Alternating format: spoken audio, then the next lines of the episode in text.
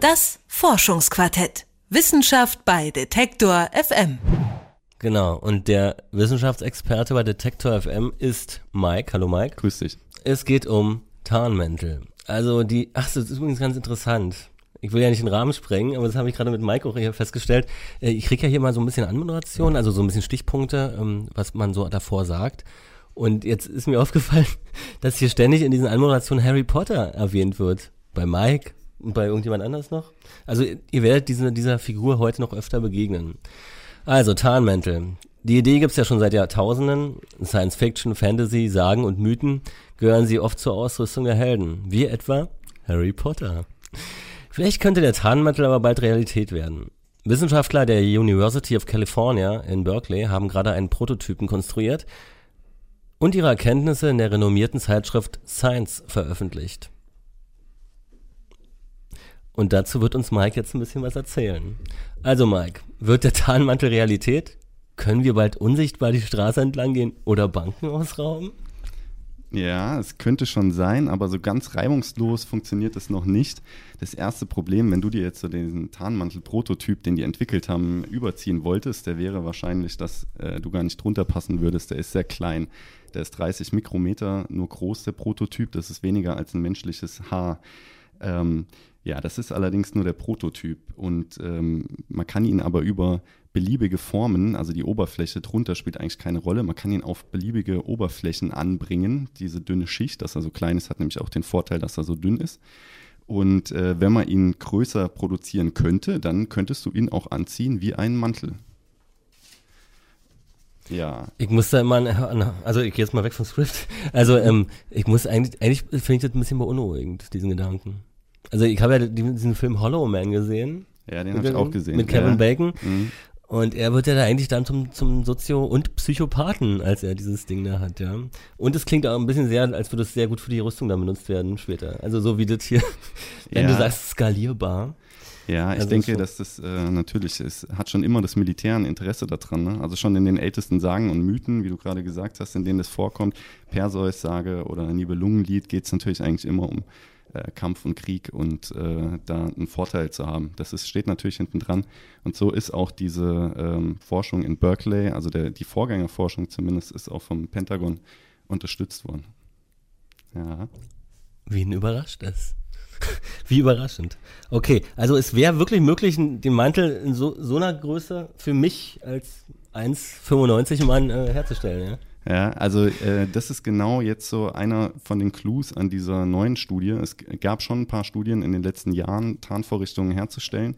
Und äh, diese, äh, diese Tarn, äh, dieses Tarnmaterial, was die jetzt entwickelt haben, eigentlich ist es eher so eine Tarnoberfläche und die wird mit so einem druckähnlichen Verfahren eigentlich hergestellt. Also da werden Goldplättchen aufgedruckt auf so eine Silikonschicht und die reflektieren und manipulieren dabei das Licht. Ah. Und ähm, so ähnlich werden auch schon heute äh, Prozessoren hergestellt, die werden ja auch bedruckt. Und äh, das ist noch ein bisschen aufwendig, aber das äh, ist im Prinzip möglich, das in jeder beliebigen Größe herzustellen. Mhm.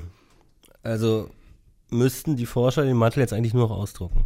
Ja, es gibt aber auch in der Funktion noch ein paar Probleme. Also neben der Größe auch noch und äh, einige Einschränkungen. Und äh, eine gravierende Einschränkung zum Beispiel ist, dass das Objekt sich nicht bewegen darf. Das hängt mit der Konstruktionsweise zusammen, weil diese Oberfläche, die wird extra für das Objekt und für die Oberflächenbeschaffenheit von dem Objekt angepasst. Und wenn sich das jetzt bewegt, dann verändert sich natürlich im Verhältnis die Reflexion von dem Licht, was da reflektiert wird von dem Mantel, ne? weil eigentlich macht es nicht unsichtbar, dieser Mantel, sondern der erzeugt ein anderes Bild. Also der stellt dich als was ganz anderes vor, wenn du den anhättest. Er würde dich nicht unsichtbar machen, aber du könntest zum Beispiel aussehen wie äh, George Clooney oder wie Christian. Naja, oder na, naja das ist ja bei mir nicht schwer. Also da muss man nicht weit weggehen. Nee, aber ähm, also es ist letztendlich ähm, Chamäleon-Effekt. Genau, es ist eine Art Chamäleon-Effekt. Okay. Ja, das trifft es eigentlich ganz gut. Ja, aber äh, das Chamäleon ist da vielleicht sogar ein Stück weiter, weil das Chamäleon äh, kann das ja vor jedem sozusagen beliebigen Hintergrund, mhm. morgens, abends, bei jedem Lichtverhältnis. Und äh, der Tarnmantel, den die jetzt konstruiert haben, der funktioniert halt nur bei einer Wellenlänge, Lichtwellenlänge von 730 Nanometern, das ist ungefähr rot. Das heißt, du könntest dich nur in einem Raum bewegen, in dem rote Lampen aufgehängt sind. Ansonsten äh, würden die anderen im natürlichen Sonnenlicht enthaltenen Wellenlängen, die würden falsch reflektiert werden und das würde dann nicht funktionieren. Ja, äh, es gibt auch noch ein paar andere äh, Probleme, weil dadurch, dass es direkt angepasst ist für die Situation, könntest du dich zum Beispiel nicht bewegen. Ja? Also, also äh, müssen wir uns noch sagen wir mal, in 50 Jahren nochmal dieses Interview führen, mit anderen Worten. Weil ja, du ja immer so, so, also zuerst total groß angekündigt und dann, naja, aber da gab es ein Problem und da gab es ein mhm. Problem.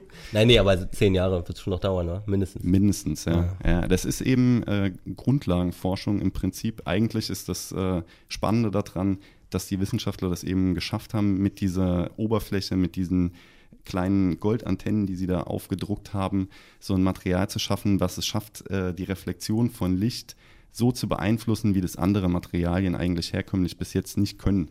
Und äh, das ist jetzt ein Experiment. Das ist halt eins, was eben natürlich sehr so äh, medientauglich ist. Man kann da, das äh, erzeugt jetzt ziemlich viel Aufmerksamkeit, äh, wenn man sagt, wir haben einen Tarnmantel konstruiert. Vielleicht gibt es auch mehr Geld, weil das Militär irgendwie hinten dran steckt. Ähm, aber es lassen sich natürlich noch andere Sachen damit realisieren. Also man könnte zum Beispiel auch das benutzen, um Licht so zu verändern, dass man es bündeln kann, dass man effizientere Solarmodule bauen kann, dass man Linsen für Mikroskope, für Teleskope bauen kann, die effizienter sind als die, die es bis jetzt gibt. Aber das wäre dann eben vielleicht nicht so äh, medienwirksam, wie zu sagen, wir haben den Tarnmantel erfunden. Aber es geht in die Richtung. Ja. Und bringt ja auch nicht mehr so viel Geld, wie als wenn es fürs äh, Militär produziert werden ja, würde. Genau, ne? Und darum genau. geht es ja immer. Immer ums liebe Geld. Kleine Gesellschaftskritik am Rande. okay. Ja. Also haben wir noch ein bisschen Zeit, bis dieser äh, Tarnmantel sozusagen Wirklichkeit wird. Wir haben noch ein bisschen Zeit. Wir können uns äh, in aller Ruhe darauf einstellen und uns überlegen, wie wir damit umgehen, wenn die Technologie dann da ist. Genau. So, jetzt zeig noch mal eine ganz ähm, persönliche Frage an dich, Mike. Ja. Wofür würdest du denn diesen Tarnmantel einsetzen? Ich, ich glaube. Nee, mal Wahrheit. Sag in, mal die Wahrheit. In Wahrheit. Ich, ich würde den ganzen Kabelsalat hier, glaube ich, verstecken. Ich finde Kabel nicht so schick. Und wenn man dann alles anders machen kann, man könnte wunderbare Sachen designen. Man könnte alles Mögliche verändern. Es ist eigentlich im Prinzip vielleicht so ähnlich wie in das äh, omnipräsente Display. Alles äh, ist Illusion und sieht gar nicht mehr so aus, wie es eigentlich ist drunter. Das finde ich doch ganz interessant, äh, dass man ja auch Dinge sozusagen tarnen könnte, nicht nur sich selbst. Du denkst natürlich wieder nur an dich selbst und nee, nee, nee, nee, nee. das ist die Manipulation von dir. ja, ja. Ähm, aber dass man tatsächlich Dinge, die einen irgendwie nerven, tarnen könnte. Aber dann stolpert man am Ende ja vielleicht drüber.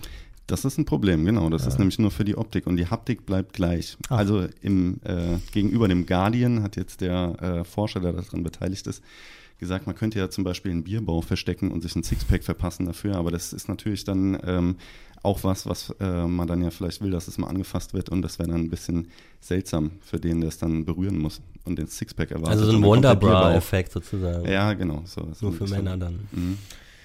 Also ich habe einiges gelernt. Ich weiß nicht, wie es euch geht. Ich auch. Mhm, ich auch. Das Forschungsquartett. Wissenschaft bei Detektor FM.